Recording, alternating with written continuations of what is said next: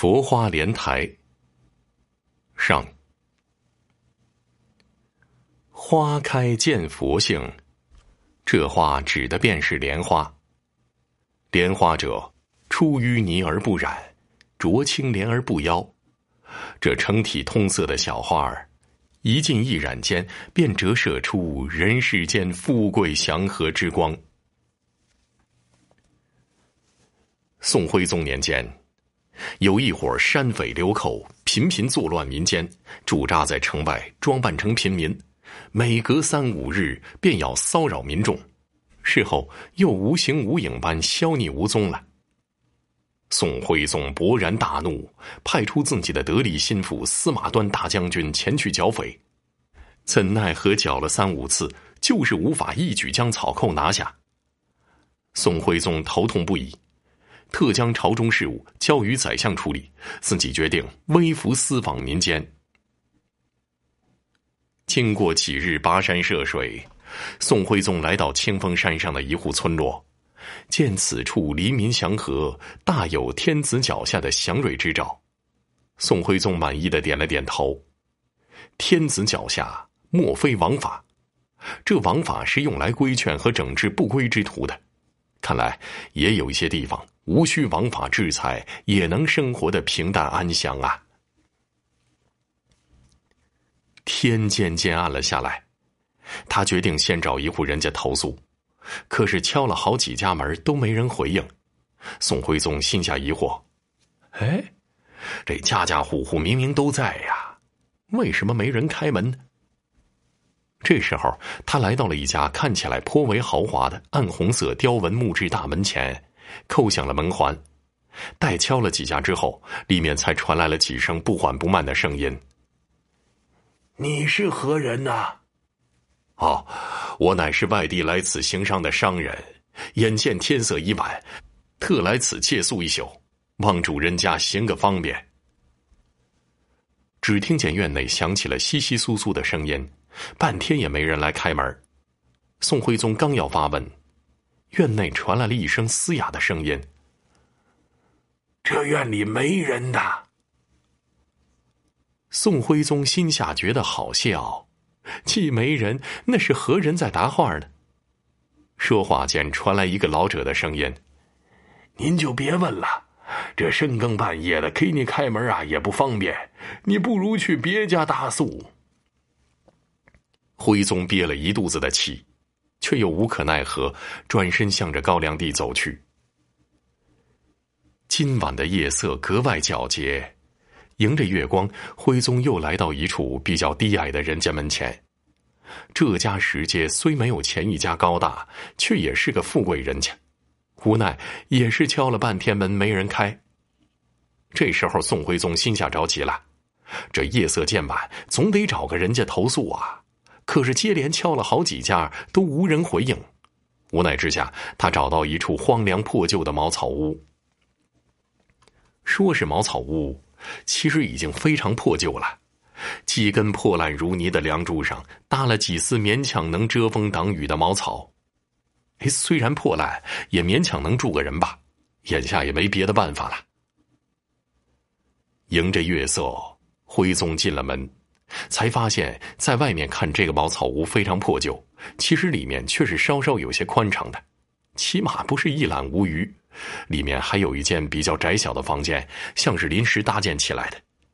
在角落里好像蜷缩着一个人，这人头发垂到耳际，偏又双手抱着膝，所以散散落落的头发遮住了他的整个身份，难以分清男女。徽宗慢慢向他走去，这个人却猛然的抬起头来，露出满嘴的獠牙，猩红的一双眸子恶狠狠的瞪着徽宗。徽宗被吓了一大跳，只见这个人猛地向徽宗扑了过来，张开了一嘴的獠牙。徽宗出手反制住他，无奈此人力气太过巨大，张嘴便咬。徽宗闪到一边，拿出从小父皇给他的袖珍弩箭，射中了他的胳膊。后来，那个人渐渐平静下来，双眼也开始慢慢恢复了正常。后来呢，他竟自顾自的躲在墙角哭了起来。徽宗问什么，他都不说了。第二天一大早，徽宗支着他准备送进衙门，却被早起的村民看见了。村民像发现了什么一样，大喊大叫的跑了。还没等徽宗反应过来，一群村民围了上来，手里都拿着各式各样的兵器。打死他！打死他！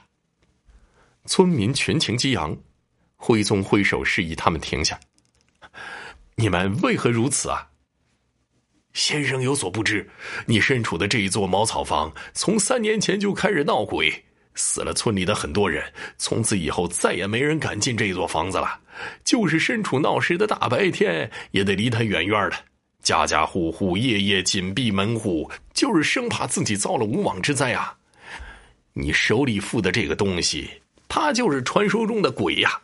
他呀，害死了我们那么多亲人，我们绝不轻饶他。徽宗闻言吃了一惊，还没等他反应过来，那人已经被村民强制带走。等他追过去的时候，便听到一声凄厉的哀嚎声响彻云霄。原来刚才那人被活生生的钉在了火架上，村民正准备火刑祭天呢，那个人仍披头散发，无助的呜咽着：“住手！天子脚下自有王法处置，你们怎可如此这般呢？”徽宗又惊又怒，这时出来个为首的人，却是族长。他害死了我们这么多的亲人，我们就是王法，我们今儿个准备活烧死他祭天，你切勿阻拦我们。说完，示意手下把徽宗拉出去。徽宗伸手打翻了两个前来拉扯他的人，几步轻功跃上火堆，救下那个人，骑着村里的两匹快马，来到一家客栈前，请来了大夫。几天药下去，那个人已经醒来。只是手脚尚需费些时日才能好全。那人感激的看了宋徽宗一眼：“你我素昧平生，你为什么要对一个恶鬼这么好啊？此乃天子国土，我绝不容忍他们滥杀无辜。即使你是一个恶鬼，也该由国法制裁的。”一段话说的不怒自威，愣是让那人愣了许久，慢慢的流出一行清泪。这日，徽宗来到寨子门口观看地形，远处传来一阵人马踏蹄的声响，不知谁呼喊了一声：“寨主回来了！”只见原本热闹的街市瞬间化为一空，从远处来了一群山匪，为首的人粗眉狂目，身高八尺有余，想必就是那山匪头目了。只见山匪头目一摇手，从寨子里面走出两个清秀绝丽的美人儿。左拥右抱，好不快哉！这时候，徽宗注意到，山匪头目的脖子间好像挂着什么东西，像是一尊菩萨坐莲台。要是单说那质地也是极好的，是极好的玉石鬼斧神工巧夺天工制成的，在阳光下居然散发出几分柔和的光芒。徽宗猜测，那定是些护身符之类的东西。